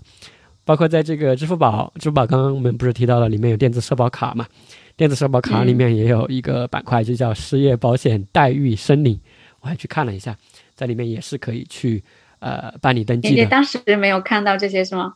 嗯，我都没有打开这些 A P P，都没有去，没有去啊。当时你没有研究，你根本就没有是对放在心上，就不知道这个是什么意思。因为当时我想着我，呃，休息几个月我就就是个也要接着工作的嘛，对吧？就是那种感觉，我觉得就没有想着去弄这个，怕会不会影响什么呀之类的。好像也其实后来查了一下，其实你这个因为这个是保障，是一个保障。因为我看到网上有的人说，就是说这个。这个失业保险啊，你领不得，为什么呢？因为你领了过后会形成一个记录，形成一个记录过后呢，会对你后续找工作呀什么的都呃有影响。哎，会有的人会这样担心。其实这个是完全是没有必要这个担心的，就是这个是正常的一个保障呀，它就是这样的一个保障啊。然后它跟你那个什么记录找工作啊完全不影响。对，说白了，比如说我们找工作的时候，你投过来的简历。上面也不，你自己也不会写我自己领过什么失业保险呀，对不对？我们也是用人单位也是看不到的，所以说这个大家能够去领的时候就，呃，可以放心的去领啊。就是，呃，我后来查了一下，其实很多领下来的同事，呃，好像也没有那么复杂，只是他会让你提交一些材料呀、资料呀，单位帮你开一点离职证明呀，还有的单位可能会为难你一下呀，这个时候你就可以维权嘛，就在劳动局和这个社保局，呃，对，这都是正常的。哎，对，就是类似这样的一个情况。当时我们的同事也去跟社保局打过一些交道，包括劳动局吧，也做了一些维权的这个行动。对，然后总之这个就是一个失业保险，大家就是如果遇到的话，可以去操作一下。哎，其实是没有想象的那么复杂的。这个就是失业保险的一个情况。那就说一下最后的一个险啊，就这个工伤保险。这个当然就可能大家更用不到了。呃，简单提一下，工伤保险具体来说就是。我们在工作中或者工作场合中啊，工作的这个呃空间中吧，所遇到的一些意外伤害或者职业病，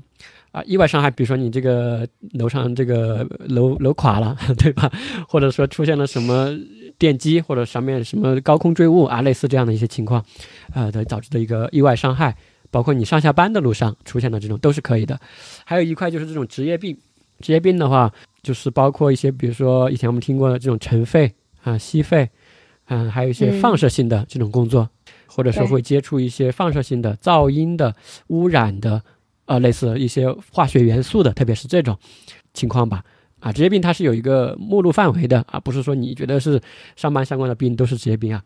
因为有的人就说，那现在我们这个加班很厉害，这个九九六，我这个积劳成疾，这个是不是职业病，或者说是不是工伤？就有的人会说，这个九九六导致的，比如说我心理抑郁啊，或者我去看了精神科医生，这个算不算工伤？这个是不算工伤的，为什么呢？因为工伤里面所规定的这个职业病，它是有一个标准的范围的。就刚刚我所提到的这些，其实更多的是理化因素的，对吧？就物理和化学因素的放射因素的，这种才叫职业病。你这个加班的这个，那不算职业病。对，就是虽然你已经很难受了，然后这个也是工伤保险的话，就是来解决你这个意外伤害或者职业病所给到一些这种呃物质的一个帮助吧，啊，给到物质的一个帮助，包括你在其中的这个呃暂时或者永久的劳动能力丧失。啊，甚至是这个去世了，然后这个缴费的方式和基数的话，呃，工伤保险个人是不需要缴纳的，单位的话帮你缴纳零点一百分之零点一，啊，就几块钱一个月就几块钱，嗯，三四块钱吧，是很便宜的。然后享受的待遇的话，就是说，这个就根据其中就比较复杂，就是当时你根据具体的情况嘛，比如说是伤残了呀，还是说你要做医疗的一些康复呀。还是说，比如说，他会给到你一次性的一些补助，都有啊。因为在这个过程中也会涉及到，呃，使用的话，这个流程会比较复杂。但这个复杂的话，更多的不是你自己去去申报这个工伤，因为你自己是属于一个单位的嘛，所以这个时候更多的是单位来去帮你办理这样的一些这个工伤的保险，他去帮你去做申报，做一个伤残鉴定。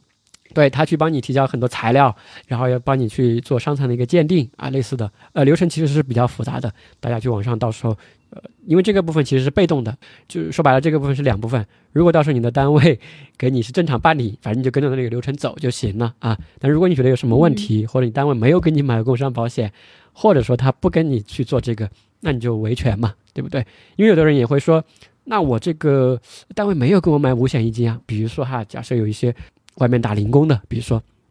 单位没有给我买保险、工伤保险或者五险一金，怎么办？但是我遇到工伤了，这个时候其实如果那个你受到的那个工伤的责任啊，这个责任不是你自己导致的，它确实是一个外界导致的工伤。这个时候那个伤害，呃，这个费用虽然没有工伤保险，但这个时候那个费用一样的是你单位给你承担，啊，就是法律是这样规定的。对，这个时候不能说单位不能说我没有给你买。这个工伤保险，那我就不给你付这个费用，这是不行的。你没买，但是一样的是你要来承担这个责任呀，对不对？这是你的这个用人单位嘛。所以说，这个就是整体的上面我们花了一段时间吧，介绍了一下五险一金的这个五险啊分别的一个情况，相信大家应该有一个呃清晰的一个认识了。那另外的话，其实，在呃有的用人单位的时候，我们看到他写的招聘的这个。须知或者启示里面也有一种说法叫做六险一金啊，这个六险一金是怎么回事呢？这个多出来一个什么险？哎，老三可以给我们介绍一下吗？就是六险其实是加了一个补充医疗保险，它是什么呢？其实它是相对于基本医疗保险而言，它包括呃企业自己设定的补充医疗保险，也会也包括商业医疗保险。也有社会互助或者是社区医疗保险等等等等各种各样的形式，也也有。其实我们我刚刚提到那个，在开篇的时候我提到了那个大病医疗补充保险，其实它也是那个补充医疗保险的一种。明白，它这个补充体现在什么角度呢？它其实就是在报销的时候就体现出来了，它的原则就是社保没有报销的那部分。会再从补充医疗保险中报销。哦，就是说，其实我们社保中本来有一个医保，它已经能够报销一部分了，但是它有一些是覆盖不了的，对吧？一些情况，或者说，就算一次报销过后，它一次报销之后，他还是会有很多钱，还会剩到报销剩下一笔这个比较高很大的一个费用。对，这还这个时候报销一次，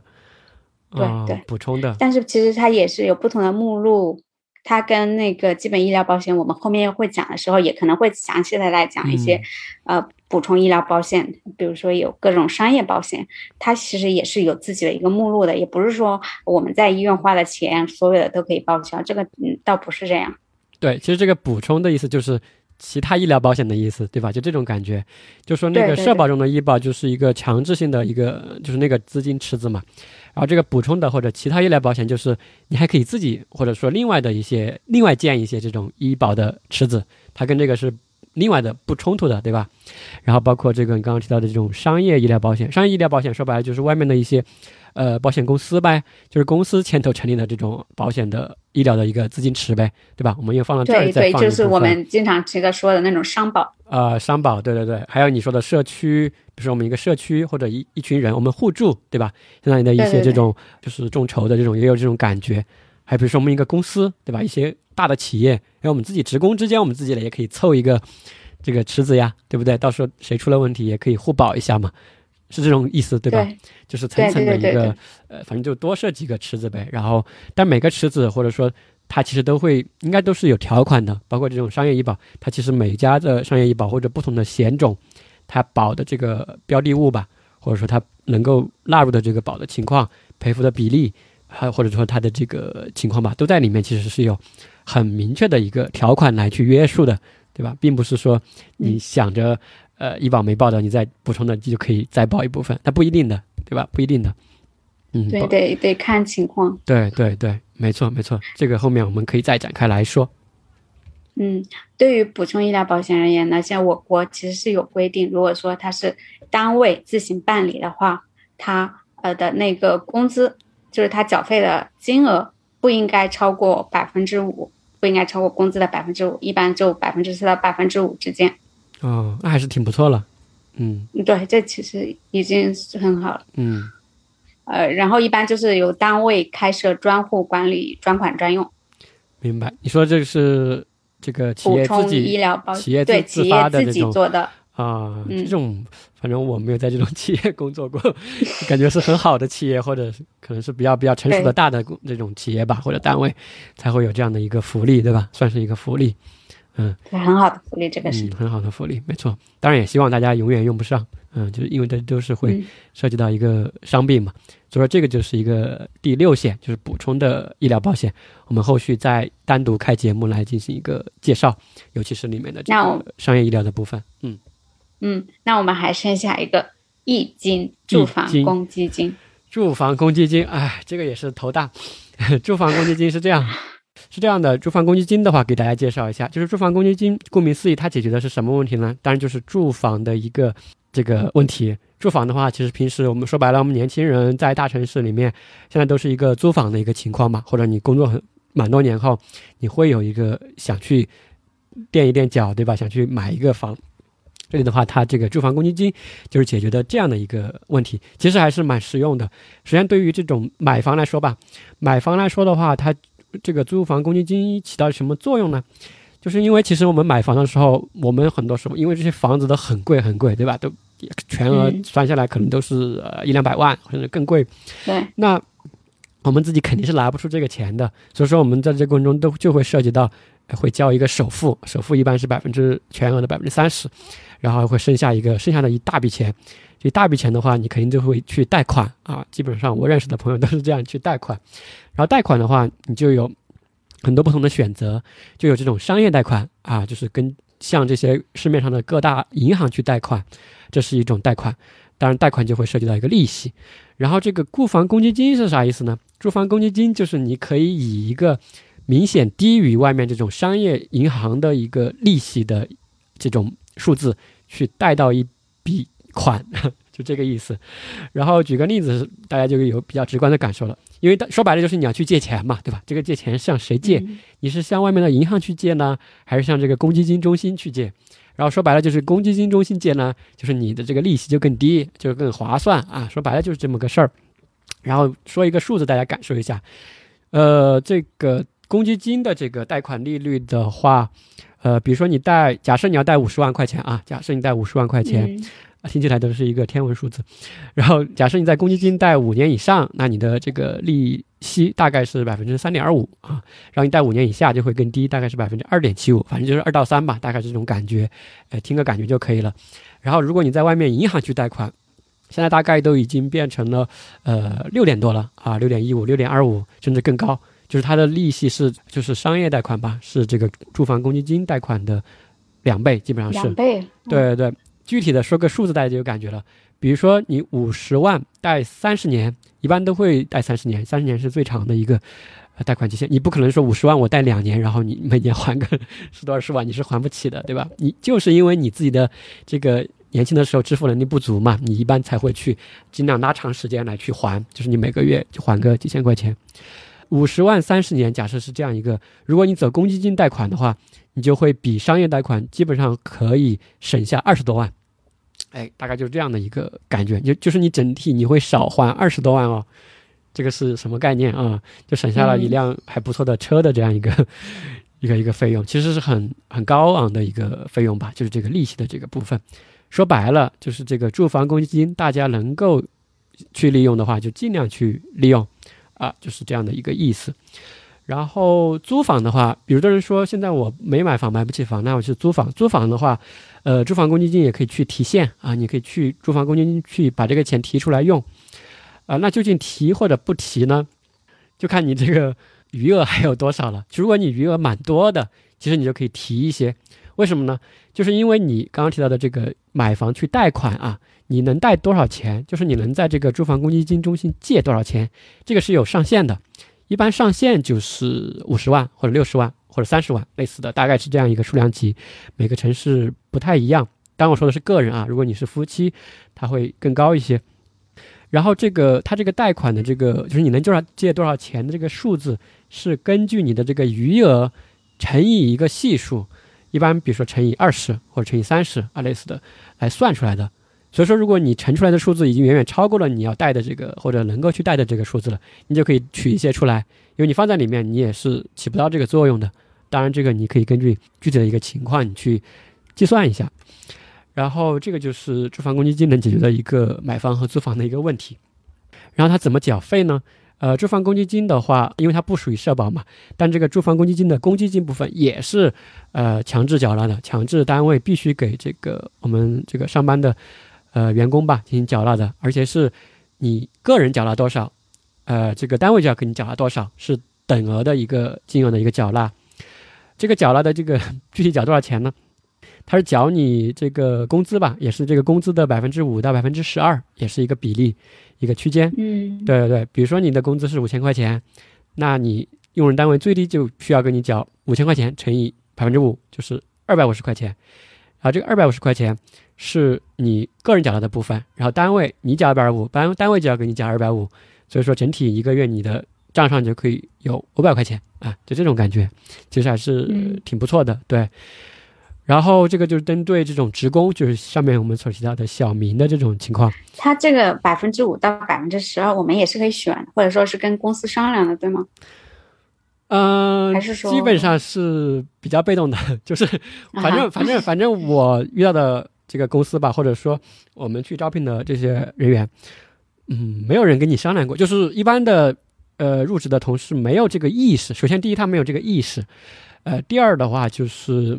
所有单位一般都是大部分，我就说这种外面的民营企业吧，就是按照低的来缴的，百分之五是最多的，当然有的百分之七。然后你说这个区间的话。呃，你可以跟用人单位去商量，就说你我想多缴一些，但是你多缴的那部分应该是从你工资里面扣的啊，是这个意思。嗯，对，你可以去挪一部分，就对用人单位来说，他最后花的费用是一样的，只不过你是自己想在这个账户里面多存点钱嘛，以有助于你到时候去买房的时候能够去多贷一点这个住房公积金的款项啊，是这样的。如果你有这个。购房的打算，你就可以有意识的去提前多存一点在里面。说白了是这个感觉。嗯，就是这个小花也可以缴吗？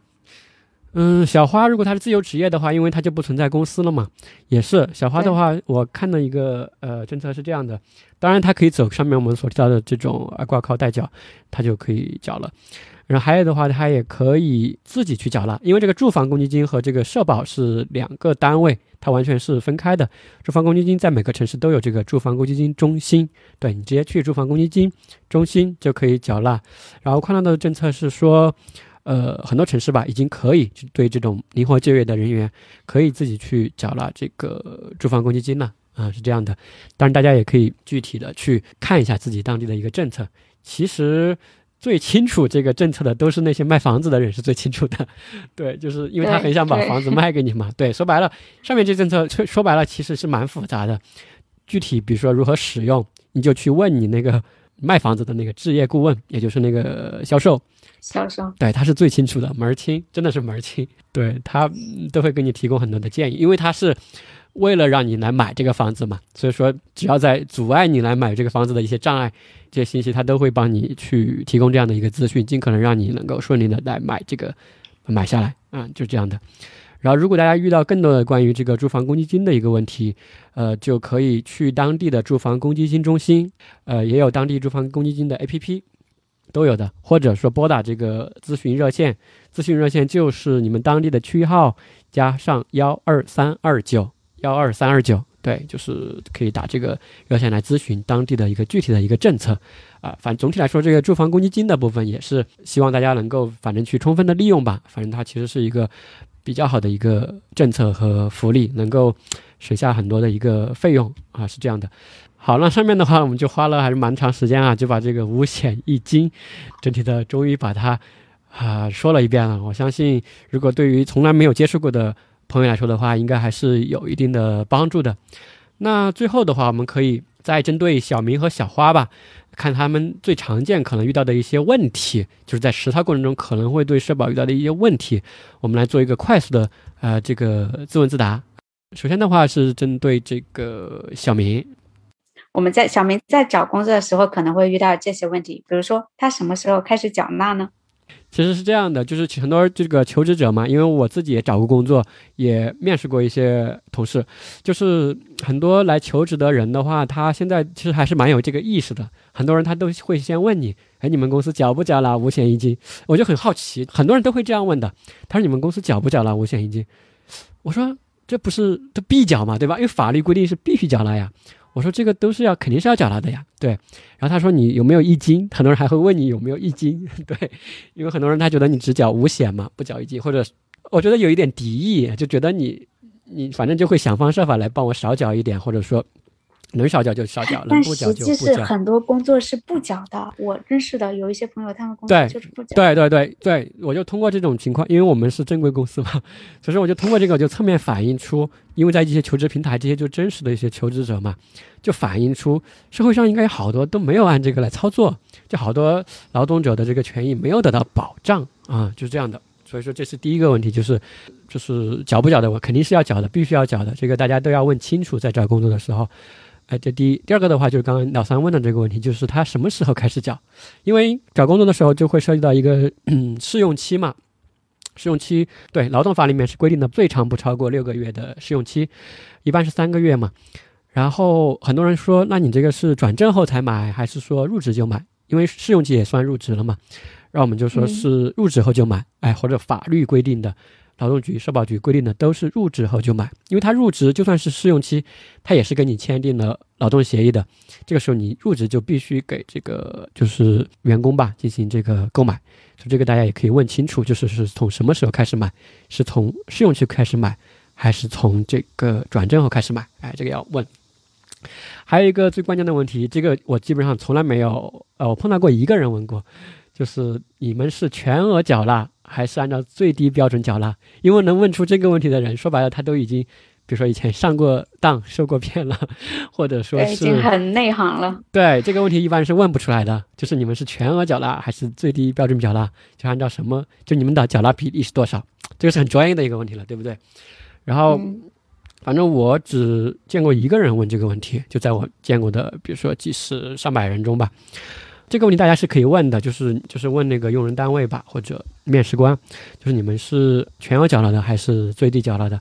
呃，对，这个还是蛮重要的。另外还有一个点比较重要的，这个大家要问一下，就是，呃，因为我们去上班的时候都会有一个入职时间嘛，比如说有可能，比如说是这个七月十八号，也可能是八月二号，这个是什么意思呢？就是因为每个月他们去缴纳的的时候，这个用人单位啊，他都是按月去缴纳的。就是你有可能错过了他们缴了的那个月份，就是你恰好断了一个月，就你去的那个时候，他恰好已经缴过了那个月，这个时候就导致你一个月断了。这个地方有一个什么提示呢？就是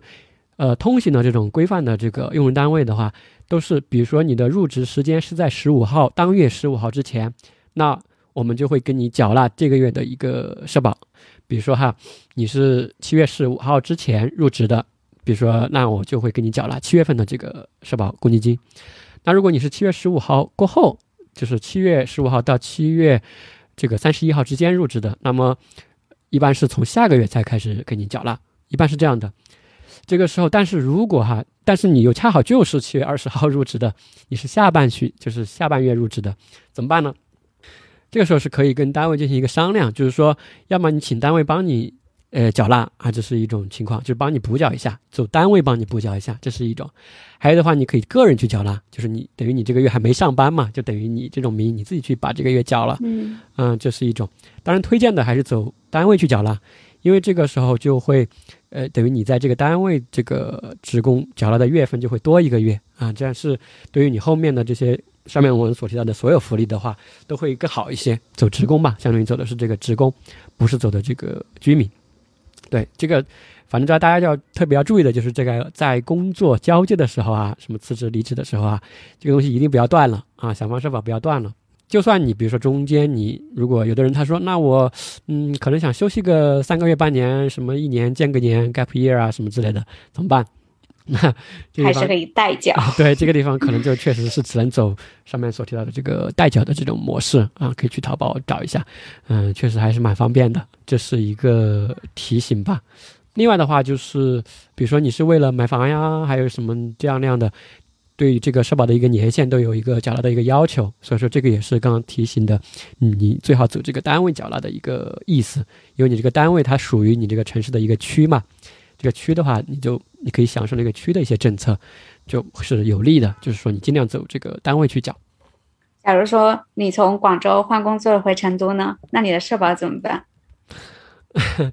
对，这个还是蛮专业的一些问题了。这个我也碰到过，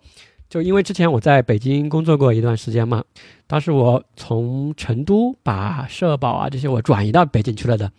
然后后来我又需要从北京转移回来。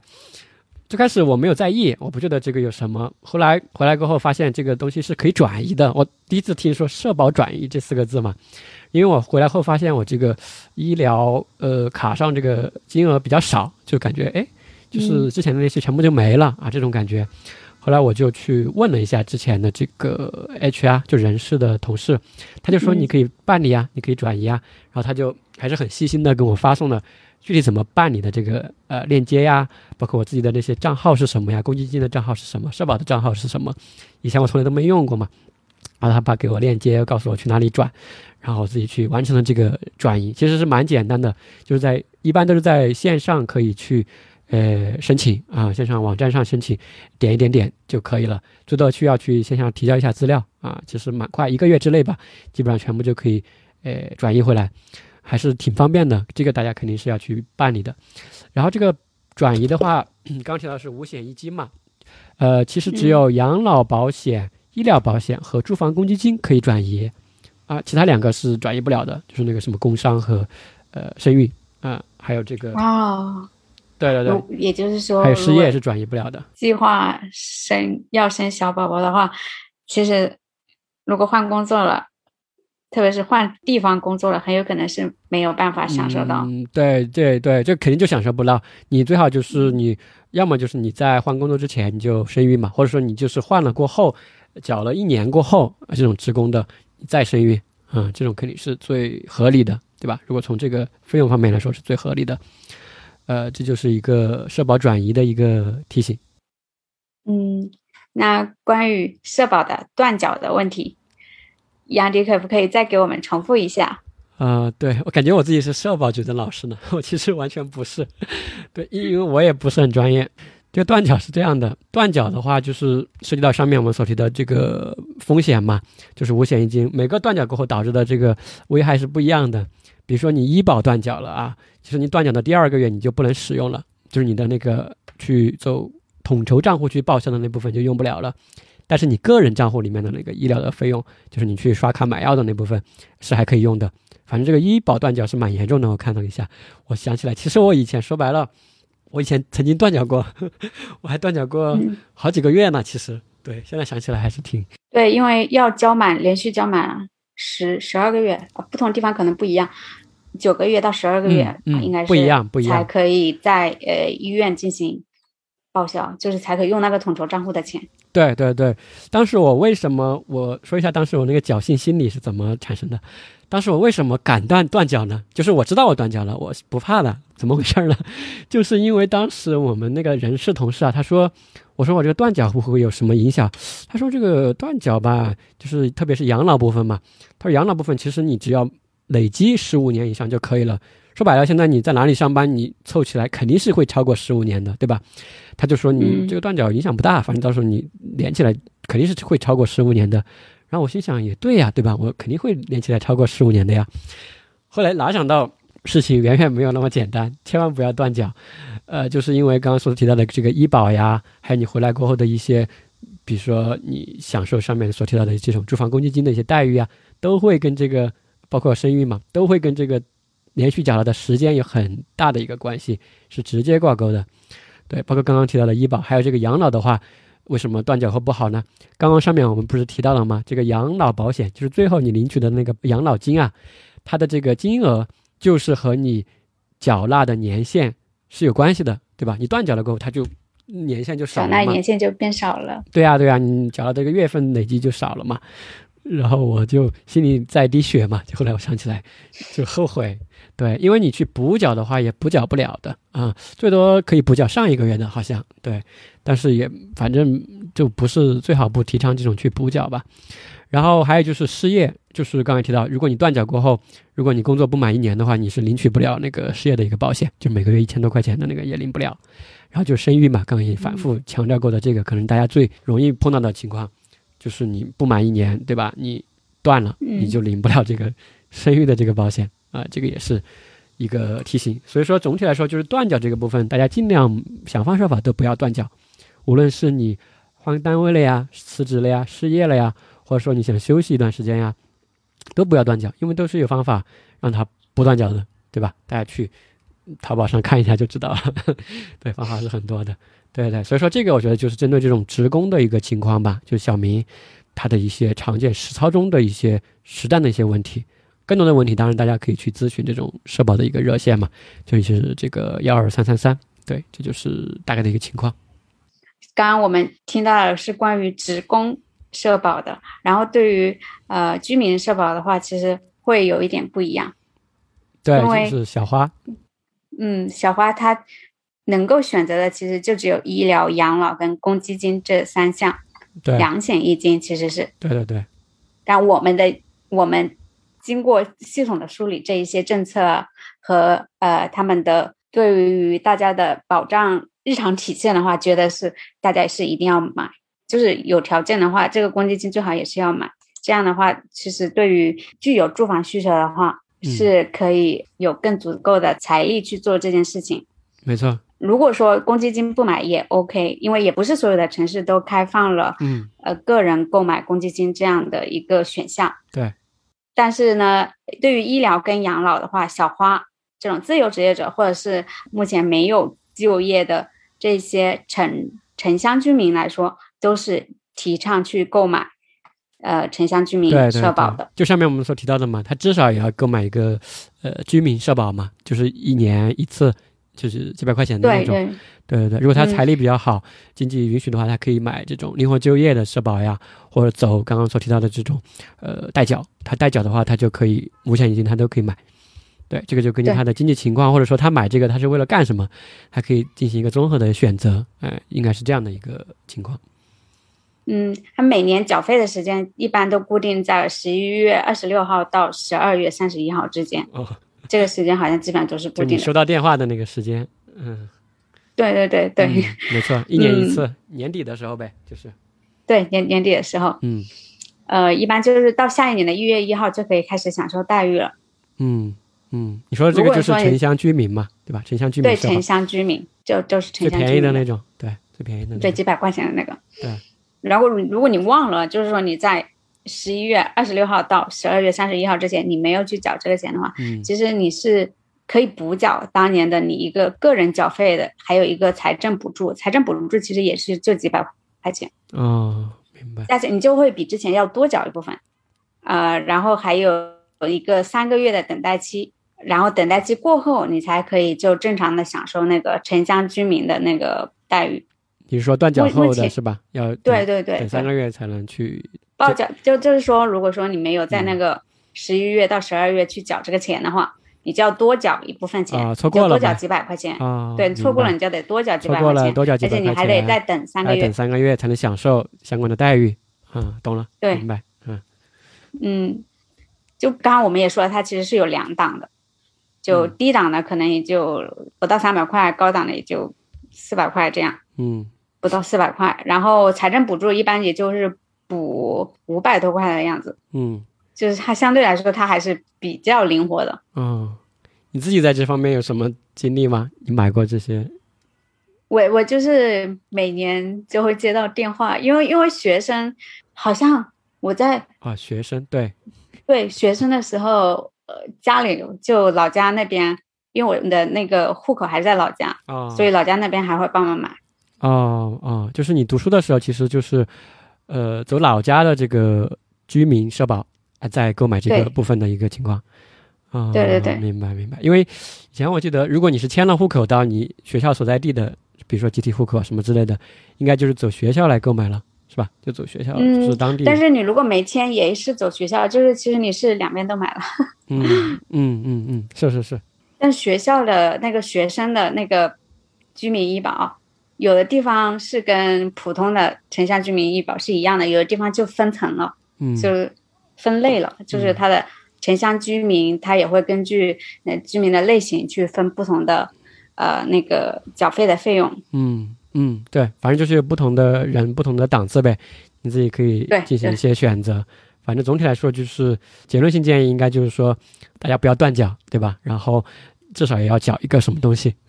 应该是这样的一个结论性的建议。那今天的话，就跟老三一起啊，我们反正花了一些时间，把这个对我们自己来说也是很，呃，觉得很很复杂的一个事情吧，就是这种五险一金，试着我们自己学习，然后来做了一个分享，结合我们自己的一些经历，然后最后的话，我们就可以简单总结一下，就是这个社保啊，就是特别是这个五险一金的这个部分的话，其实它的定位我们在最前面也提到过，其实就是提到的这个呃强制性、低水平、广覆盖，大家把握这样三个这个精神，就可以理解它的一个情况。它的还有一个定位的说法，就是说它是保而不包啊，就是我是有保障的，但是呢不包啊，就是不包干，或者说不会给你全部解决掉。还有一个就是叫做广而不深嘛，就是我面很广，但是不会特别的深入和解决你所有的问题，或者让你解决的特别的满意。这个确实是现阶段是没有达到的啊，这就是社保的它的定位就是这样的，嗯，就大家就是要去这是一个基本的保障。对对对，基本的兜底的一个保障，不会让你就是崩溃，哈，就是这样说吧。另外的话，我们最后的一个结论性的一个操作建议，刚刚也提到了，就是说，首先第一个的话，大家我个人觉得哈，就是在经济条件允许的情况下，可以尽量去缴纳这个职工的社保啊，尽量走这个职工的社保，也就是五险一金。然后中途的话，想方设法都不要去中断啊，想方设法不要中断。第二个的话，就是中间你也可能会遇到一些问题，或者说一些细节，因为这个，比如说你的户籍地啊、什么迁户口啊，类似的各种变更工作单位啊之类的，你有什么问题也可以多跟你们单位的人事的同事多交流，因为他们是最专业的这一块，因为他们就是在帮你去办理这样的一个情况啊，办理这样的一些业务。然后，当然，其实在这个社保的这个过程中，我们也在这个知乎上嘛，对吧？搜索了大量的一个材料，上面还是有蛮多呃很详细的帖子和热心的一些呃这个网友的，大家也可以针对性的针对你的问题去网上做一些这个检索，相信都可以找找到不错的一个答案。另外，如果你确实还有疑问的话，就打这个官方的热线电话嘛，就是社保的话就是区号加幺二三三三。然后，如果是公积金的话，就是这个区号加上幺二三二九。幺二三二九，对对对对，没有说错。对，感觉像这种广告。看老三还有什么最后想补充的吗？其实刚刚各个知识点啊，或者是一些操作的建议，杨迪就已经讲的非常的全部了。我可能想说的是，我在做这个专题的一些体会。呃，特别是在、呃找养老保险，呃不是养老保险，sorry，呃那个生育保险的那一部分内容的时候，我想是一个呃，可能大家在这一部分的时候，需要主动去争取一些自己的权益。就有的人可能会不知道，有一些他是不知道停缴了会产生这样的一些后果，所以他也就无所谓了。其实他停缴了那个也就不到一千块钱的事情，其实他就相当于放弃了一两万块钱，是这样的一个权益。是这个也是。然然后对，然后还有刚刚杨迪说的那个失业保险的那个领取，其实并没有我们想的那么复杂。对对。如果有一些权益我们可以得到的话，还是不要去害怕，主要去呃呃自己去了解，去尝试着去争取一些自己的权益。没错，没错，其实就是最开始我们提到的这个社保的这部分，它有这种被动的部分、被动保障的部分和需要我们主动去争取的一个部分嘛，或者说主动去学习和去自己去，就不要因为自己就是怎么说呢，无知吧，或者说不了解情况而不小心就受到了没有。享受到该享受的这个待遇或者福利，对吧？就是这样的一个嗯情况，对，是的，是的。好，那本期节目的话，我们大概就聊到这里。那后面的话，我们就和老三我们再聊一聊这个针对性这个医疗保险这个部分，再来展开来聊一聊。下期再见。对，我们下期再见，谢谢大家的时间，拜拜。好的，拜拜。